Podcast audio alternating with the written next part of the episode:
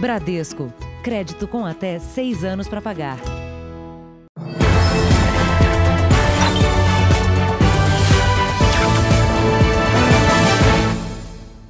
Olá, boa noite. Boa noite. 200 policiais federais e 80 PMs participaram hoje de uma grande operação contra o tráfico internacional de drogas no aeroporto de Viracopos, interior paulista.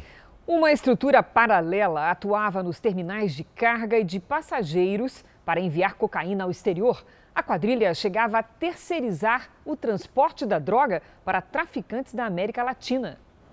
Dois suspeitos reagiram à prisão e morreram em confronto com a polícia. Outras 33 pessoas foram presas, a maioria em Campinas e cidades da região, no interior de São Paulo.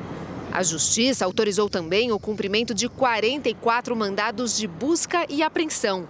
A organização, formada principalmente por brasileiros, era responsável pelo envio de cocaína para a Europa. Toda a droga vinha de fora do país. Para conseguir despachar e ter a carga entregue, a quadrilha contava com o apoio de dois policiais e funcionários de dentro dos aeroportos. De acordo com as investigações, a organização também conseguia indicar profissionais para trabalhar em funções estratégicas dentro de Viracopos. Entre os, as pessoas aliciadas, nós tínhamos vigilantes, operadores de trator, operadores de rampa, pessoas responsáveis pela comida do, dos aviões. Então, eles tinham uma sequência de pessoas pelas quais eles passavam, e é aí que está o poder de infiltração neles. As ofertas elas chegam a 50, 100 mil reais por é, funcionário. Nós já tivemos operações em que um pequeno grupo ganhava por operação 600 mil reais, facilitando a introdução de drogas é, em aeroportos. Assim, a droga que vinha de países produtores da América Latina passava sem ser percebida por áreas restritas dos terminais de passageiros e de cargas até ser embarcada. Estas imagens registraram um momento em que um operador do aeroporto tenta descarregar a cocaína no avião. Ele acabou preso. A investigação começou em fevereiro do ano passado, quando um carregamento foi encontrado. De acordo com a polícia, a quadrilha oferecia a traficantes o serviço de logística de envio de entorpecentes ao exterior. Eles não só estavam traficando, eles montaram uma empresa paralela de logística dentro do aeroporto e oferecia esse serviço a quem quisesse deslocar drogas ou qualquer coisa ilícita, talvez, né, para outros países. Os presos vão responder por organização criminosa e tráfico internacional de drogas. 7 milhões de reais foram bloqueados. Veja agora outros destaques do dia. Escolas vão poder usar ensino à distância até dezembro do ano que vem. Governo vai tentar liberar brasileiro preso injustamente na Rússia. Pacotes misteriosos de sementes têm ácaro, fungo e bactérias. E as motogirls que vencem o machismo para sua encomenda chegar até você?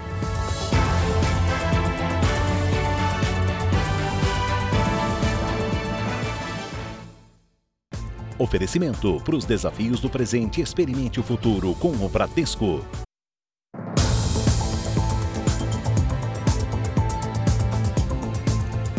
Em Santa Catarina, os traficantes montaram esquemas para enviar drogas para fora do país pelos portos.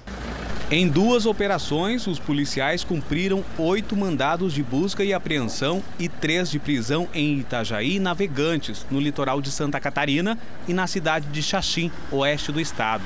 Além da apreensão de drogas, os agentes desarticularam um grupo de motoristas de caminhão e funcionários portuários que facilitariam a entrada de cocaína nos portos do estado. Uma empresa de logística de Itajaí era responsável pela compra de argamassa, onde a droga era escondida. O dono teria contratado uma transportadora que levava a cocaína até os portos. Os dois sócios foram presos em flagrante. E o caminhoneiro ele só pode entrar é, sozinho, ele não pode ter ninguém dentro da cabine. Em algumas situações existiam outras pessoas na cabine, onde os caminhoneiros eles são impedidos. Em janeiro, numa operação, foram apreendidos mais de 900 quilos de cocaína no porto de Itajaí. Imagens de câmera de segurança mostram os suspeitos em ação nos portos de Itajaí e Navegantes. A movimentação chamou a atenção da PF. Outras vezes o contêiner já está dentro do recinto portuário e aí com o auxílio de, de pessoas que trabalham lá dentro, consegue identificar, então eles escolhe um container alvo que vá para um determinado porto onde eles têm o interesse que a droga chegue. E no Rio de Janeiro, a polícia fez uma operação contra uma quadrilha que exigia propina de comerciantes e ambulantes para que pudessem trabalhar. Um negócio lucrativo que teria o envolvimento de servidores públicos. Os produtos contrabandeados só podiam ser vendidos com a autorização do crime. 12 toneladas de mercadorias foram apreendidas em galpões controlados pela organização criminosa alvo da Operação Brutus. Três caminhões foram usados para transportar o material que seria vendido pelos ambulantes. A investigação aponta que o grupo formado por milicianos e traficantes loteou uma das principais áreas comerciais do Rio, o bairro de Madureira, aqui na zona norte da cidade. Além de extorquir o dinheiro dos ambulantes, a quadrilha também cobrava taxa dos comerciantes legalizados. Supermercado, shopping centers, fábricas, estacionamentos tinha cobrança de 15 mil reais semana. Dois homens foram presos em flagrante. O esquema movimentava cerca de 90 mil reais por semana. A milícia hoje, ela está em parceria com traficantes de uma determinada facção criminosa. Participa do lucro do tráfico de drogas ou a parceria e, por sua vez, o traficante também é, tem hoje é, atitudes de miliciano. Servidores públicos também são investigados. Segundo a polícia, o chefe da organização seria o miliciano Genivaldo Pereira das Neves. Em dois anos, a quadrilha teria assassinado nove pessoas que não pagaram a propina. Em Goiás, ladrões furtavam combustível de caminhões sem deixar pistas. Doze mandados de busca e onze de prisão foram cumpridos. Vamos com a repórter Débora Moraes. Boa noite, Débora. Como é que esse grupo agia? Boa noite. A Operação Constrição flagrou uma quadrilha que aliciava motoristas de caminhões-tanque que trabalhavam no polo distribuidor do município de Senador Canedo. Os criminosos extraíam combustível dos caminhões sem romper os lacres de segurança, através de um método que eles chamam de giboiagem. 22 mil litros de combustíveis foram apreendidos, além de um caminhão-tanque, munição e armas. Sérgio, Cris. Obrigada, Débora. Preste bem atenção quando comprar um carro, principalmente se for usado. O número de reclamações de venda enganosa subiu muito em comparação com o ano passado. De bico em bico, Leôndio conseguiu juntar o dinheiro para comprar o que tanto precisava: um carro utilitário. Pagou no ato, à vista. Eu fui lavar o carro, comecei a lavar o carro, comecei a perceber uma, uma, um defeito no carro, né? E aquilo me bateu o coração, porque a moça me disse que era um carro zero, né? Na loja, em Praia Grande, litoral paulista, ele não conseguiu nem devolver o carro e nem trocar de veículo. Leôndio entrou nas estatísticas. Do ano passado para cá, houve um aumento de 7% de reclamações por venda enganosa de veículos na Secretaria Nacional do Consumidor eu me sinto constrangido, né? Eu me sinto que eu fui, eu fui tipo enganado, lesado. Infelizmente são bastante comuns os golpes eh, em consumidores na venda de carros. Segundo o advogado, dentro de 90 dias da compra, a loja deve atender a reclamação do consumidor, seja com reparos, troca do veículo ou até desfazer o negócio. Se está no nome do antigo proprietário, significa que a loja provavelmente vai querer passar o, o, veículo direto de um consumidor para outro consumidor. Isso é sonegação tributária. O laudo de vistoria é obrigatório para que seja feita a transferência do carro. Mas dá para pedir também um outro laudo, o pericial. Esse é bem mais detalhado e mostra todo o histórico do veículo e as avarias que ele possa ter é uma garantia a mais para que o consumidor saiba exatamente o que, que ele está comprando. Às vezes você vai procurar um carro e acha esse veículo é, em algum lugar mil, dois mil mais barato, mas se você tem, por exemplo, um problema de, é, de injeção eletrônica, você vai gastar muito mais do que isso. E no Paraná, 16 pessoas foram presas hoje suspeitas de vender cirurgias bariátricas feitas pelo SUS. Depois de dois anos e meio na fila do SUS, aguardando uma cirurgia bariátrica, essa mulher, que pediu para não mostrar o rosto, recebeu a tão esperada ligação. Eles propuseram o valor para mim, pagaram 7 mil reais. E nisso furar a fila das pessoas que estão ali pela lista esperando, né? A gente vai pelo SUS e depois é cobrado 7 mil reais, então vai ser cobrado duas vezes? A ligação teria vindo do Hospital Angelina Caron, em Campina Grande do Sul, região metropolitana de Curitiba, responsável por quase um terço de todas as cirurgias bariátricas do país. A instituição foi alvo hoje de uma operação contra uma quadrilha suspeita de vender as cirurgias que deveriam ser de graça. Segundo as investigações, pelo menos 10% dos procedimentos feitos nos últimos cinco anos tiveram algum tipo de irregularidade, como pagamentos em duplicidade, com cobrança ao paciente e ao SUS. Pacientes passaram por esse tipo de situação de ser cobrado ali a cirurgia que seria feita pelo SUS, de inserção de dados falsos na autorização de internação de, de, de hospitalar, que é o que autoriza o SUS a pagar o hospital pela cirurgia feita. Dois médicos e outras 14 pessoas foram presas, entre elas servidores da Secretaria de Saúde do Paraná, técnicos em enfermagem, agenciadores e donos de pousadas. Eles teriam lucrado 10 milhões de reais com o crime. O mesmo hospital já foi alvo de denúncias como essa em 2019 e no início deste ano. Mesmo assim, o esquema nunca parou de funcionar. Para nós já está claro a participação do hospital no setor de faturamento. Com relação a essa duplicidade de pagamentos, a gente está investigando se haveria ou não uma participação é, de funcionários da Secretaria de Saúde, auditores. A mulher que mostramos no início da reportagem não topou pagar e esperou mais um tempo na fila pela cirurgia. Ela se diz aliviada. Eu me emociono, sabe por quê? Porque as pessoas, têm profissionais hoje em dia que estão preocupados com o dinheiro, não estão preocupados com o paciente. E, e é fácil pegar um dinheiro da pessoa que está sensibilizado. O hospital negou o envolvimento no esquema, disse que também é vítima das ilegalidades praticadas pelos funcionários e registrou dois boletins de ocorrência das denúncias. Vamos aos números de hoje da pandemia de coronavírus no Brasil. Segundo o Ministério da Saúde, o país tem 4 milhões 969.141 casos de Covid-19. São 147.494 mortos. Foram 819 registros de mortes nas últimas 24 horas. Também entre ontem e hoje, 57.569 pessoas se recuperaram.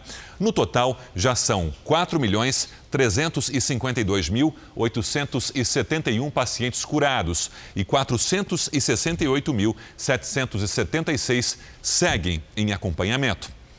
Escolas públicas e privadas poderão continuar com as aulas pela internet até o fim do ano que vem. A decisão foi aprovada pelo Conselho Nacional de Educação.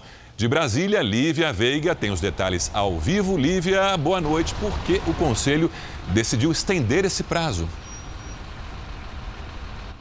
Oi, Sérgio, boa noite. O objetivo é permitir que as instituições de ensino reorganizem o calendário sem prejuízo de conteúdo aos alunos. Com mais tempo de aulas remotas, as instituições vão poder remarcar as aulas de reposição e reagendar datas de provas. O CNE também editou outra resolução em que recomenda a não reprovação dos estudantes. Uma lei federal deste ano deu autonomia ao Conselho para definir diretrizes às instituições de ensino durante o período de pandemia. Crise Sérgio. Obrigado, Olivia. O comércio do país está animado com a proximidade do Dia das Crianças. A expectativa, Sérgio, é de crescimento nas vendas. Então aponte a câmera do celular para o nosso QR Code e veja cinco dicas para economizar no presente das crianças. Yara veio atrás de um presente para o neto de 4 anos. Mesmo com o orçamento apertado, ela vai comprar um brinquedo. Parcelado, né? Xixi vai como pode, procura os menores preços, as melhores ofertas. Qual vó não faz o gosto do netinho? É, então ele vai ficar com o presentinho dele sim. Nas lojas de rua, shoppings ou pela internet, a fase ruim do comércio aos poucos vai ficando para trás. Em setembro, em São Paulo, as vendas tiveram alta de 20,9% em comparação a agosto. Este lojista aposta no Dia das Crianças para equilibrar as contas. Se a gente tiver um Dia das Crianças igual ao ano passado, a gente vai estar bastante feliz pela escadinha, pela evolução que a gente veio desde a retomada. Uma pesquisa apontou que 72% dos brasileiros vão às compras para o Dia das Crianças. A expectativa é que o setor movimente mais de 10 bilhões de reais. Cada pessoa deve gastar, em média, quase 210 reais com os presentes, mais do que no ano passado. E a maioria prefere não fazer dívidas. 82% dizem que vão pagar à vista. A gente viu um início de retomada uh, da atividade comercial já no Dia dos Pais. No Dia das Crianças, essa, essa, esse número deve se mostrar realmente verdadeiro, as pessoas retomando o comércio. E aí isso traz um otimismo para uh, o Natal, principalmente, que é a melhor época de, de do ano para os lojistas.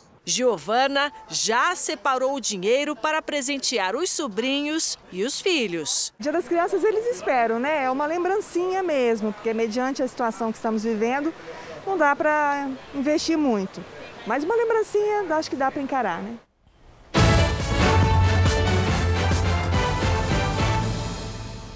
Nos Estados Unidos, o presidente Donald Trump disse que está ótimo e ansioso para retomar a campanha.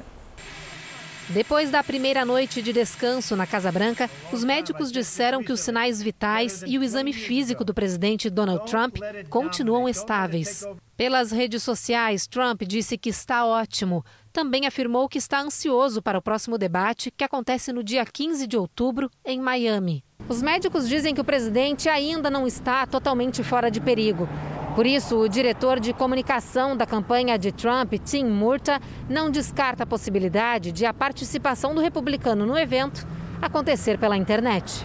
Depois do diagnóstico do presidente e da primeira-dama Melania, outras autoridades e pessoas próximas aos dois têm sido testadas para o coronavírus.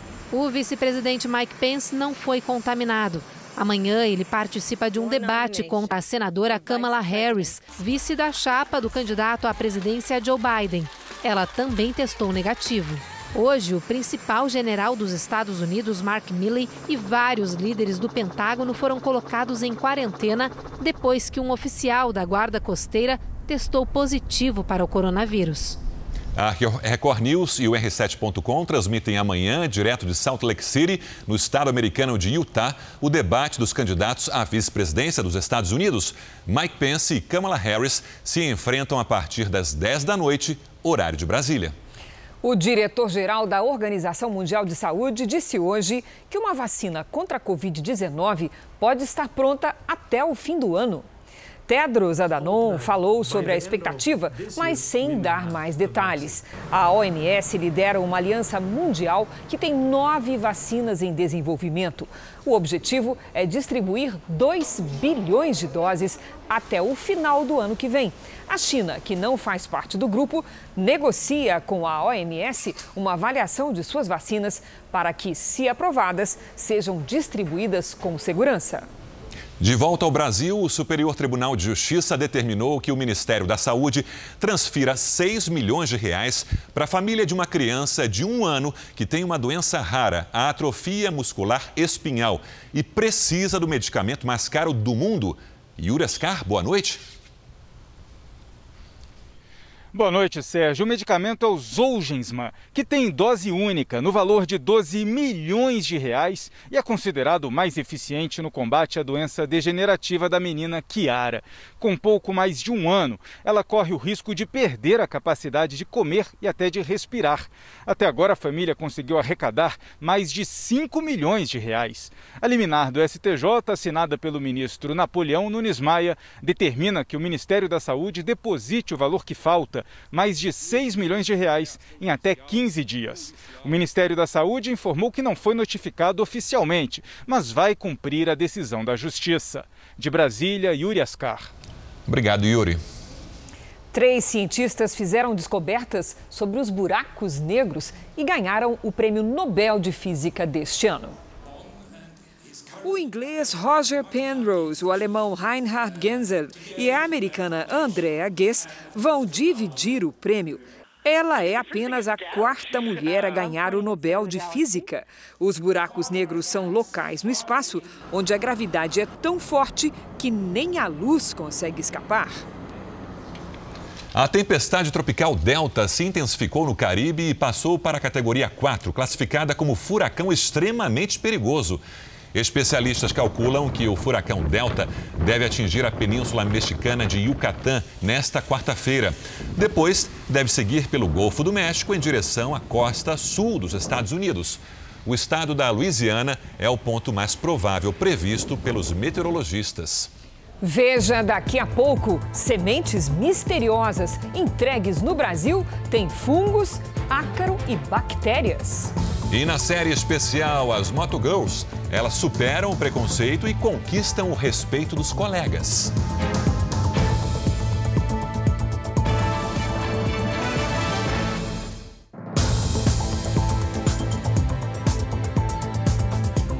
A proposta do Renda Cidadã programa que deve substituir o Bolsa Família vai passar por mais discussões. A apresentação no Congresso, que seria amanhã, foi adiada. Gestos de paz entre o presidente da Câmara, Rodrigo Maia, e o ministro da Economia, Paulo Guedes, deram um ânimo para a aprovação do projeto.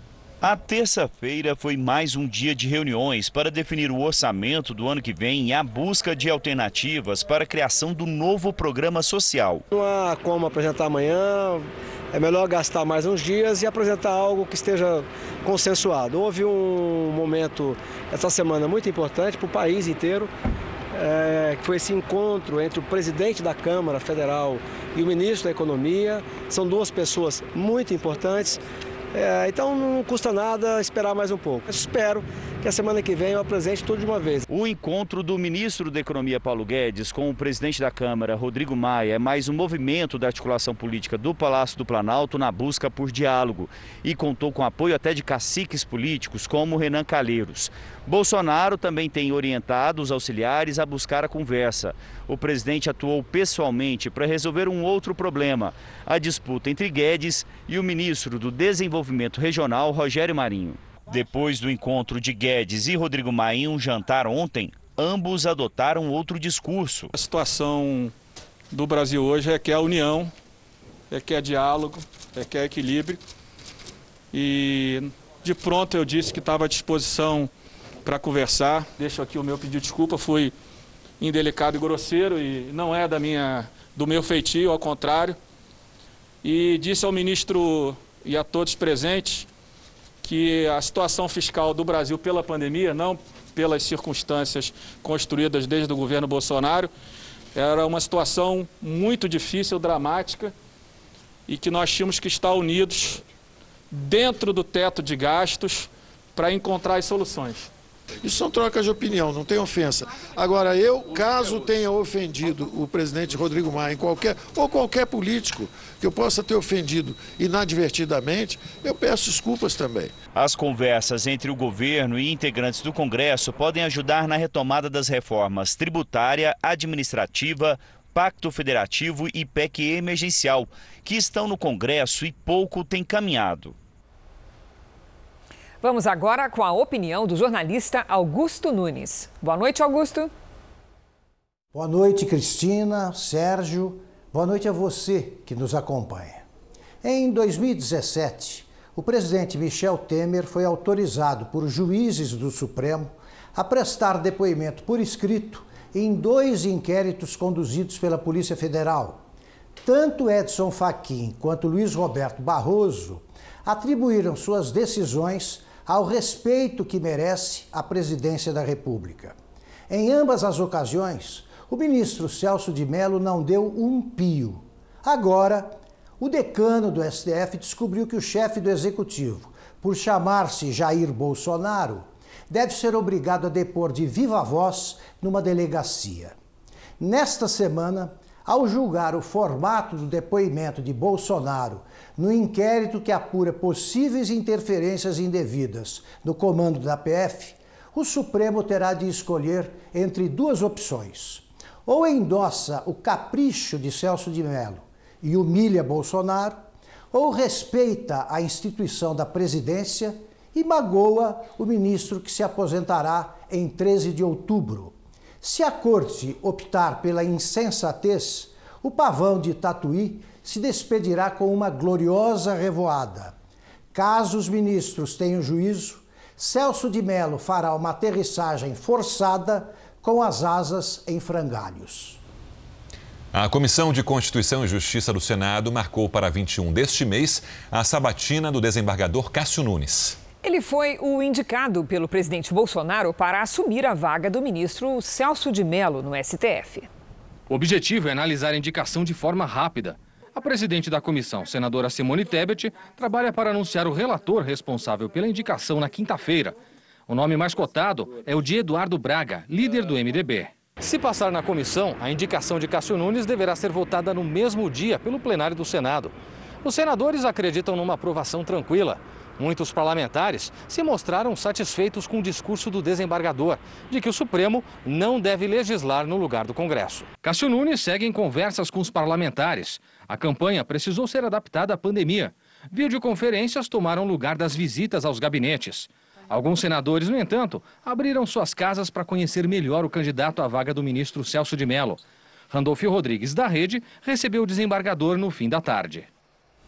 Uma advogada de Santa Catarina revelou em delação premiada como funcionava um esquema que fraudava licitações e superfaturava contratos da Secretaria de Administração do Estado. Segundo ela, dois ex-governadores e o atual presidente da Assembleia Legislativa recebiam mesadas. O dinheiro era escondido até em caixas de uísque.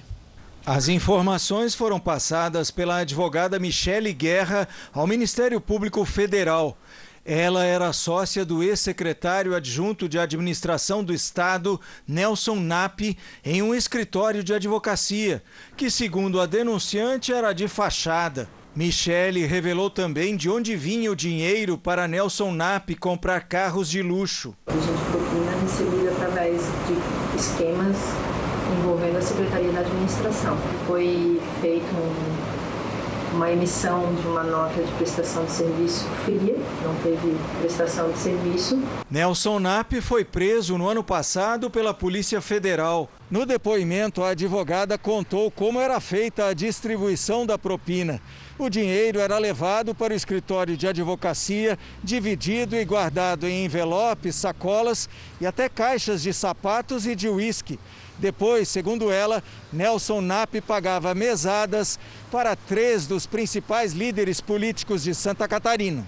De acordo com a denúncia, um dos políticos seria o presidente da Assembleia Legislativa, deputado Júlio Garcia. Sou detentor de uma carreira política reta e ilibada, não havendo qualquer ato ao longo desses 40 anos de vida pública que possa me envergonhar. Michele Guerra também citou os ex-governadores Raimundo Colombo e Eduardo Pinho Moreira como beneficiários da propina entre 2015 e 2016. A gente recebe uma notícia dessa com indignação, porque é inaceitável, né?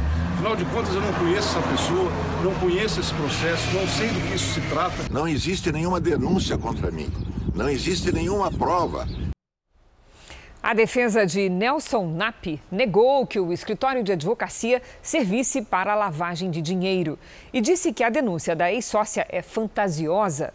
Os advogados de Michele Guerra não foram encontrados. A segunda turma do Supremo Tribunal Federal decidiu por três votos a dois condenar o ex-senador Valdir Halpe por corrupção e lavagem de dinheiro. Ele teria recebido 500 mil reais de uma construtora de maneira ilegal. Em nota, a defesa do ex-senador diz que o dinheiro foi uma doação eleitoral legítima e que não houve solicitação de vantagem indevida. Veja a seguir: preso o ex-namorado da jovem que teria planejado um assalto ao escritório do próprio avô. E na série especial Delivery em Família, ele carrega a mochila e ela dá show de pilotagem.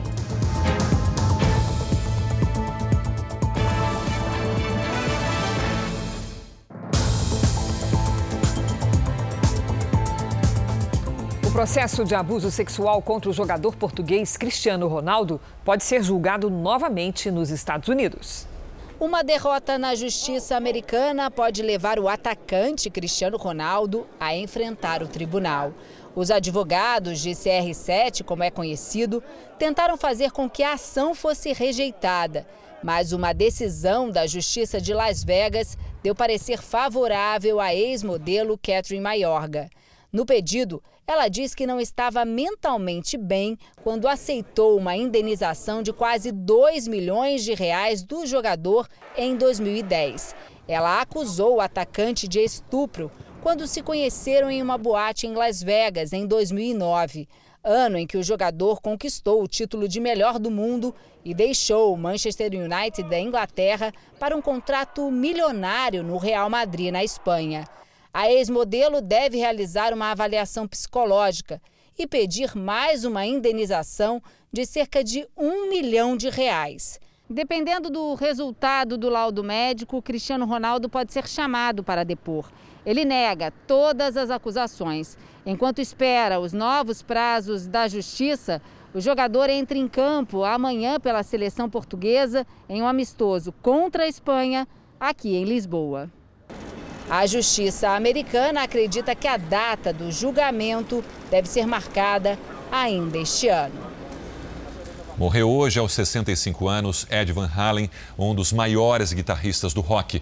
Ele lutou por mais de 10 anos contra um câncer na garganta. Van Halen é um dos fundadores da banda que leva o próprio sobrenome e fez sucesso mundial com músicas como Jump.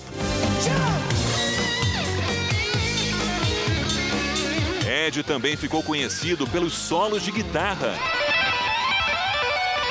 O estilo inconfundível colocou a banda no hall da fama do rock.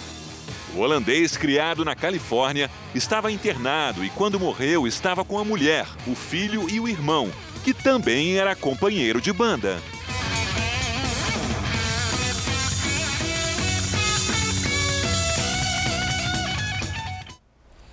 Temperatura alta, tempo seco e ventos favorecem a formação dos redemoinhos de fogo. Um morador registrou o fenômeno numa plantação no interior de São Paulo. No canavial em chamas surge o redemoinho de fogo. Em alguns momentos, dois de uma só vez. Mais de 20 metros de altura de vento e fogo. Ó, oh, redemoinho de fogo para todo lado. O registro foi feito por trabalhadores rurais de Ipuã, interior de São Paulo. O fogo foi controlado por caminhões-pipa de uma usina. Não se sabe como o incêndio começou. A forte onda de calor em boa parte do Brasil tem favorecido o aparecimento do fenômeno natural, que, para se formar, depende da combinação temperatura alta e vento. No caso, né, o redemoinho de fogo, eles são vórtices que giram rapidamente e se formam quando o ar superaquecido, né, por esses grandes incêndios, eles convergem em um ponto, que geralmente é o ponto mais aquecido ou meio do incêndio, e ele sobe rapidamente. Há duas semanas, outro redemoinho queimou parte de uma área de mata em Ribeirão Preto. O fogo chegou bem perto de condomínios. Também no interior de São Paulo, focos de incêndio provocaram muita fumaça que encobriu a região de Marília. O fogo se espalhou por quilômetros e cercou um condomínio residencial. Na tentativa de conter as chamas, um homem tentou combater o fogo com um trator e um galão de água. Foi preso o ex-namorado da jovem acusada de planejar um assalto ao escritório do próprio avô. A denúncia você viu aqui no Jornal da Record. Foram 40 minutos de perseguição. Até que Pedro Henrique Lopes, de 22 anos, foi preso na Praça do Pedágio, no Rodoanel, na Grande São Paulo. E quando a gente já começou a fazer o, sinal de parada ali, de momento já ele já começou a empreender fuga, quando a gente viu que tinha alguma coisa errada. Dentro do veículo estavam é, os dois filhos pequenos dele, um de dois e um de cinco anos, é, além de um cachorro também e a esposa dele. Pedro Henrique é suspeito de uma tentativa de assalto a um despachante na Grande São Paulo há um ano e meio. Na época, ele trabalhava no escritório e namorava a neta do dono. Raquel Cristina da Silva, de 22 anos, também foi presa na semana passada pelo mesmo crime. A vítima é um homem de 64 anos que era um dos sócios do escritório e trabalhava com o avô de Raquel. Ele estava com 10 mil reais e tentou fugir. Os assaltantes atiraram, mas não conseguiram acertar o despachante. De acordo com as investigações, cinco pessoas participaram do crime. Todas já foram identificadas e presas. Apesar do despachante não ter registrado o boletim de ocorrência na época, policiais monitoravam as ligações telefônicas de uma quadrilha especializada em roubo de cargas. Foi assim que eles ouviram os criminosos lamentarem que o assalto ao despachante havia dado errado. Nossa, não sei não, esse cara meteu marcha. Eu dei um tiro nele, Mas pegou onde? Eu dei sentido a cabeça dele, mano. Ele ligou o carro, parça, e tentou acelerar pra cima do meu, de mim e do meu pessoal. Meu pessoal foi ligeiro, puxou a moto, aí eu mandei. Você viu, que, você viu a pastilha de vários braços, duas pastas? Vi, mano, vi a verdinha, mano. Duas pastas, mano, aí tava com 10 mil, o moleque acabou de falar. No momento que ele foi abordado, ele já confessou que é, estava sendo procurado pelo DEIC em razão das reportagens e aí facilitando que os policiais identificassem que era esta delegacia que tinha o mandado de prisão contra ele. O pai de Raquel acredita que ela tenha sido influenciada pelo ex-namorado. A Raquel, ela é inocente. Eu queria que todo mundo que ouvisse essa reportagem não acreditasse no que foi falado. O governo do Brasil vai apelar à Rússia pela libertação de um brasileiro que trabalha para um jogador de futebol. Ele foi preso ao entrar no país com um medicamento proibido. A macia pode estar a solução para um drama que se arrasta há um ano e meio. Robson Oliveira foi preso ao tentar entrar na Rússia com um remédio à base de metadona, um medicamento contra a dor liberado no Brasil com receita médica. Na Rússia, a entrada é proibida. O caso chegou ao presidente Bolsonaro pelo jogador Felipe Melo, do Palmeiras. O presidente decidiu buscar um perdão do governo russo. Talvez a semana venhamos falar com o embaixador da Rússia no Brasil. E o caminho é diplomático, perdão, né? Até porque já existe precedente em outros casos. Vai demorar, não vai ser rápido. Tá? Mas o que for possível fazer, nós faremos. É uma pessoa inocente. A situação de Robson é delicada. A juíza do caso se aposentou e o processo voltou a estaca zero. À espera de um julgamento, o brasileiro pode ter pena mínima de 15 anos por tentativa de tráfico e contrabando. O diálogo e o entendimento entre os presidentes são a maior esperança da família.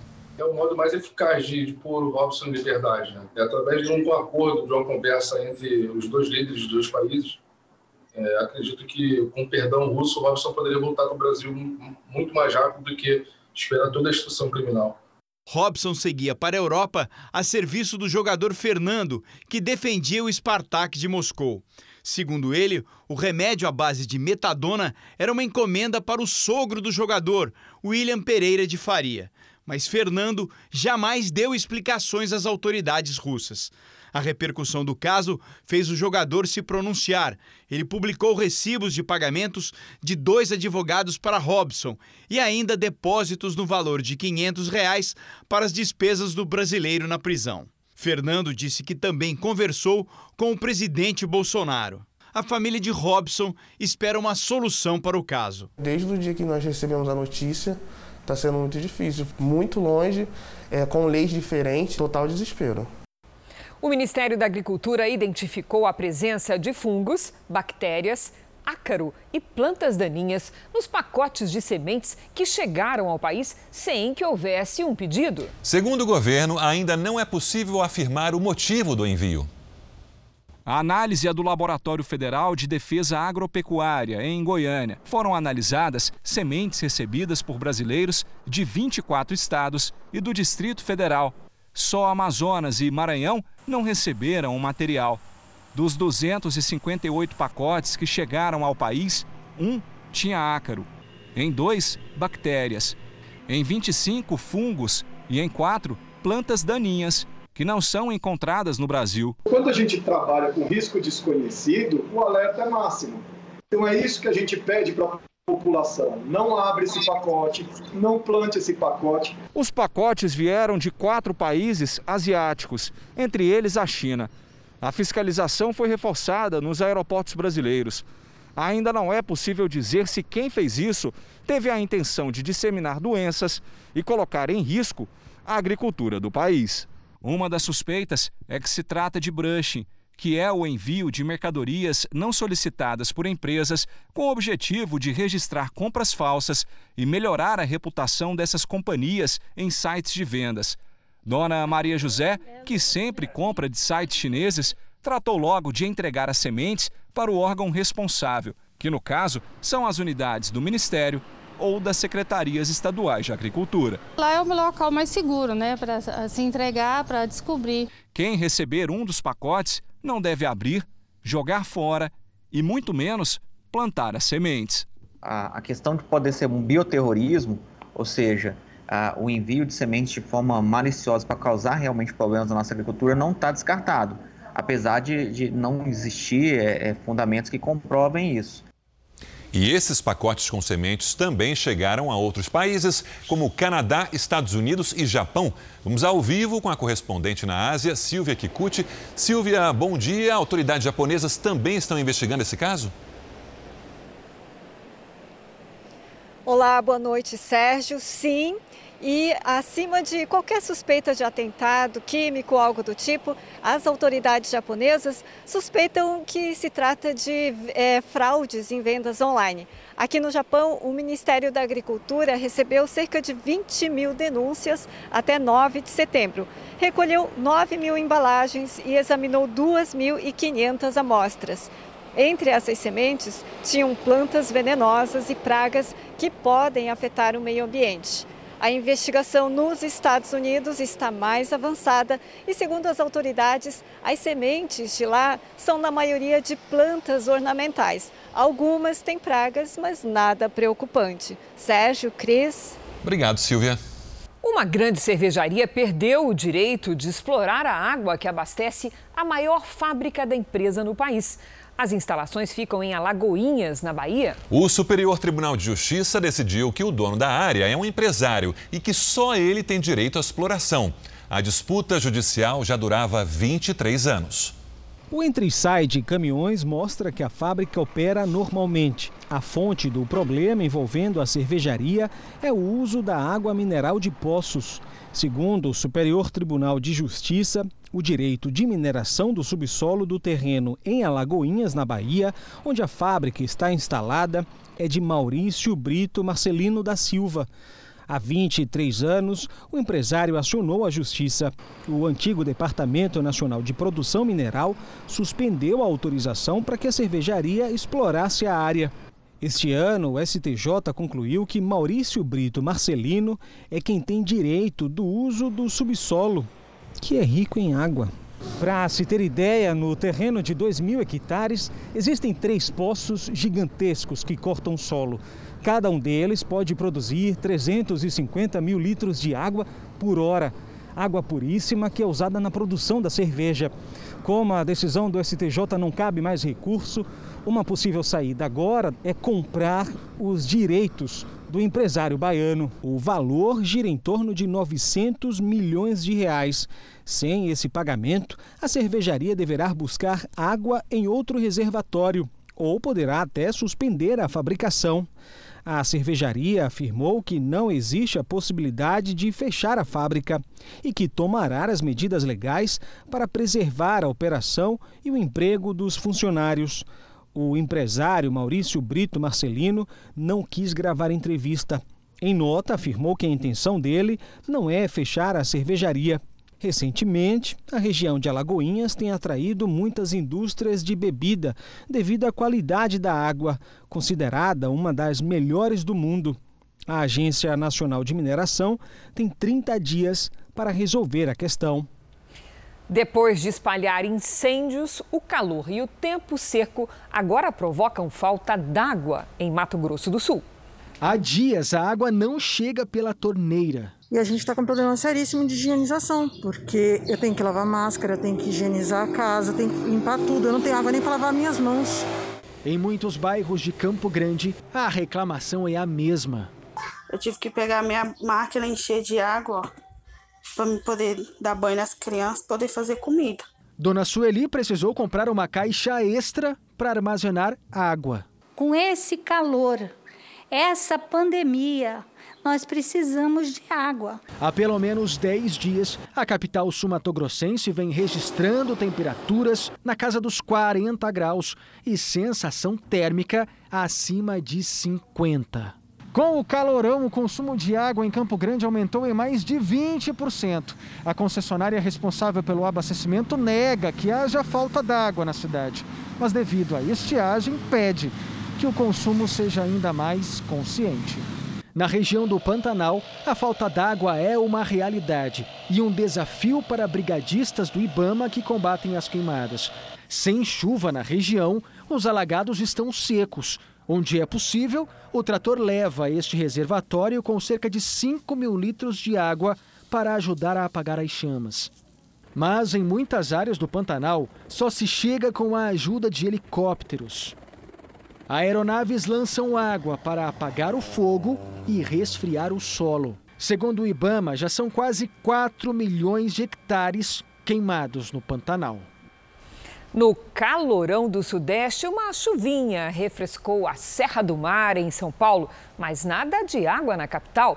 O que será que explica essa chuva isolada? Vamos saber com Lidiane Sayuri. Boa noite, Lid. Oi, Cris. Boa noite para você. A explicação está no calorão, viu? Boa noite para todo mundo que nos acompanha.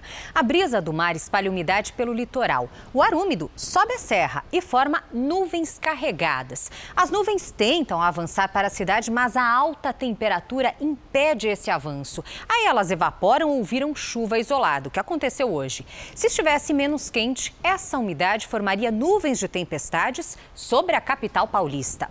Na outra ponta do país, Manaus, Belém e Porto Velho registraram temporais nas últimas 24 horas. E isso pode se repetir nesta quarta entre Rondônia e Amapá. Já entre o norte do Paraná e o Nordeste, aí sim, o tempo bem firme. Amanhã volta a chover forte no sul. Tem alerta para granizo entre o norte gaúcho e o leste do Paraná. Em Porto Alegre, máxima amanhã de 23 graus. Em Campo Grande, faz até 40. 34 é a máxima em Belo Horizonte. Em Salvador, 31 e até 40 em Palmas. Goiânia registrou menos de 10% de umidade hoje e amanhã será igual. Máxima de 39 graus. No Rio de Janeiro faz até 40 e em São Paulo até 38 graus e podemos bater novamente o recorde histórico. Obrigada, Lidy. Até amanhã. Falta de chuva no pasto e dólar acima de R$ reais. Essa combinação deixa o preço da carne ainda mais pesado no bolso do brasileiro. De um ano para cá, já são mais de 30% de reajuste. Pode até parecer ostentação no supermercado. Que nada. A listinha na mão garante só o necessário. Vai para uns dois meses. O vendedor de peixe, que vem do Nordeste, não abre mão da dobradinha mas o capricho pesou mais no orçamento. Antigamente não, não existia esse preço, era 13, 12 reais o quilo, hoje está 24. O auxílio emergencial tem garantido o consumo da carne, mesmo que em patamares mais baixos. Diante deste cenário, os especialistas recomendam pesquisar os preços, mesmo em casa, pelo celular. O preço das carnes bovinas subiu quase 6% no ano. No acumulado dos últimos 12 meses, são 30% de alta. Segundo este consultor do agronegócio, um dos motivos é a baixa oferta de animais. Nos últimos anos, a gente, em função dos baixos preços do primeiro elo da cadeia, que é o bezerro, é, houve um desestímulo à atividade, os produtores abateram as vacas e hoje faltam os, os, animais. Então, primeiramente, a gente tem aí uma produção em torno de 10% menor, né? Cabeças abatidas em relação ao ano passado. Além disso, a alta do dólar tornou as exportações mais atraentes para os produtores, o que faz ter menos carne no mercado brasileiro. A valorização da moeda americana também encareceu os insumos usados para alimentar o gado, que já sofre com a estiagem, principalmente no centro-oeste. Os animais confinados dependem do preço do milho e da soja para alimentação. Milho e soja subiram muito também. Por enquanto, a expectativa é que o preço do churrasquinho continue mais salgado. Suíno e frango podem ser boas alternativas. Churrasquinho tem que aumentar a linguiça. Elas enfrentam um mundo novo, passam por cima do preconceito e do machismo. Estamos falando das mulheres entregadoras que ocupam cada vez mais esse espaço no universo antes só masculino.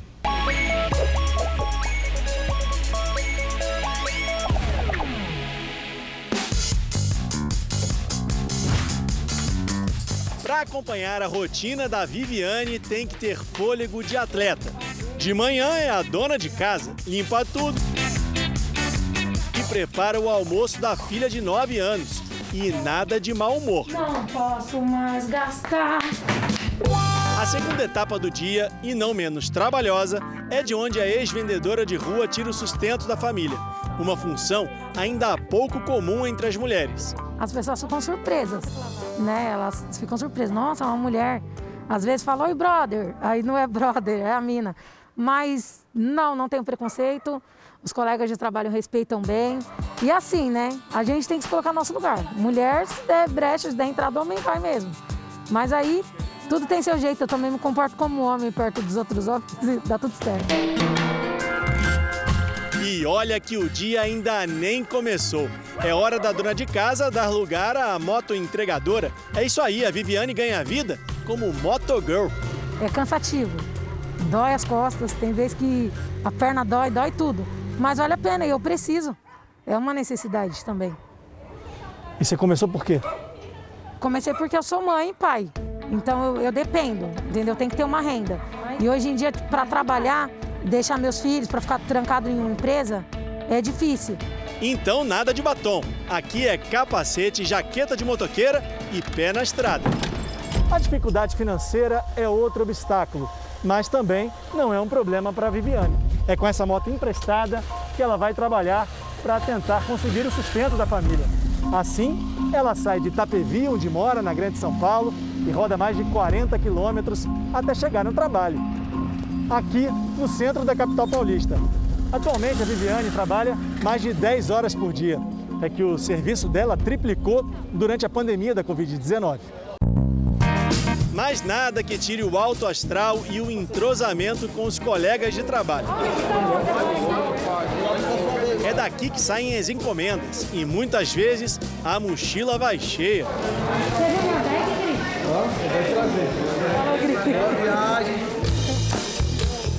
Essa viagem leva a tarde toda e não rende tanto dinheiro assim. É assim para quase todos, como mostra uma pesquisa da Unicamp em parceria com a Universidade Federal do Paraná e o Ministério Público do Trabalho sobre a remuneração dos entregadores durante a pandemia da Covid-19. A maioria dos entrevistados disse que a remuneração diminuiu nesse período. Quase 30% mantiveram o ganho e apenas 10% ganharam mais com as entregas durante a pandemia. A história só muda de figura quando o volume de entregas é maior. Mas aí, só com uma ajudinha extra. Nilson sai com a mochila para mais um dia de trabalho, mas não se engane. Quem pilota a moto aqui usa maquiagem, batom, perfume e capacete rosa. A esposa Meire virou moto entregadora e leva o marido na hora das entregas. É, eu não, não arrisco não, porque moto para mim eu não fui feito para moto não. Sou muito fraco na moto mesmo. Meire já se acostumou. Ele é bem medroso, ele é- não é corajoso não, porque não sei, né, assim, o que se passa pela cabeça dele, né? Igual que eu falo pra ele, né? Se cair, alguém vai bater na gente. Porque bater, eu não bato.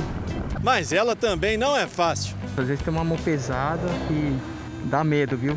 Passando nos corredores aí, fico com receio, viu, de acontecer alguma coisa. Mas graças a Deus ela sabe pilotar muito bem, já está há muito tempo na rua, já sabe desenrolar bem. Meire era promotora de supermercado quando decidiu juntar dinheiro para comprar uma moto e mudar de profissão. Juntou a coragem e a educação para driblar o preconceito. O outro dia o cliente falou pra mim, Sete, deixa você pilotar moto, vai pilotar fogão. Eu catei, abaixei a cabeça e engoli seco, né? Porque de mostrar educação, né? A entregadora trabalha sete dias por semana na rua e em casa. Cozinha, arruma, cuida dos filhos. Três adolescentes. Essa motogirl é o orgulho da família. As pessoas normalmente não, não acreditam, falam, não, tá doida, sua mãe pilota moto? Nunca, né? Seja dia ou seja noite, Meire leva a vida em cima da moto e não do fogão. Na categoria das mulheres, que eu vejo, é poucas mulheres que trabalham de motoqueira, motoboy mesmo, motoguel. Agora, para andar de moto, como ciclista tem bastante, mas a minha profissão mesmo é poucas pessoas, mulheres que eu conheço e que eu vejo na rua. E se ficou alguma dúvida, é só olhar a cor do capacete, porque lugar de mulher também é no trânsito. E aqui ela veste rosa sem discriminação. E mostrar para o trânsito também ter mais respeito, que teve uma mulher vindo de moto, né? E chama mais atenção também. Eu tenho orgulho de ser motogal, sim. E agora nós queremos a sua participação entregador e entregadora. Qual a importância do seu trabalho nesse momento de pandemia? Responda publicando um vídeo nas suas redes sociais com a hashtag EntregadorAmigoJR.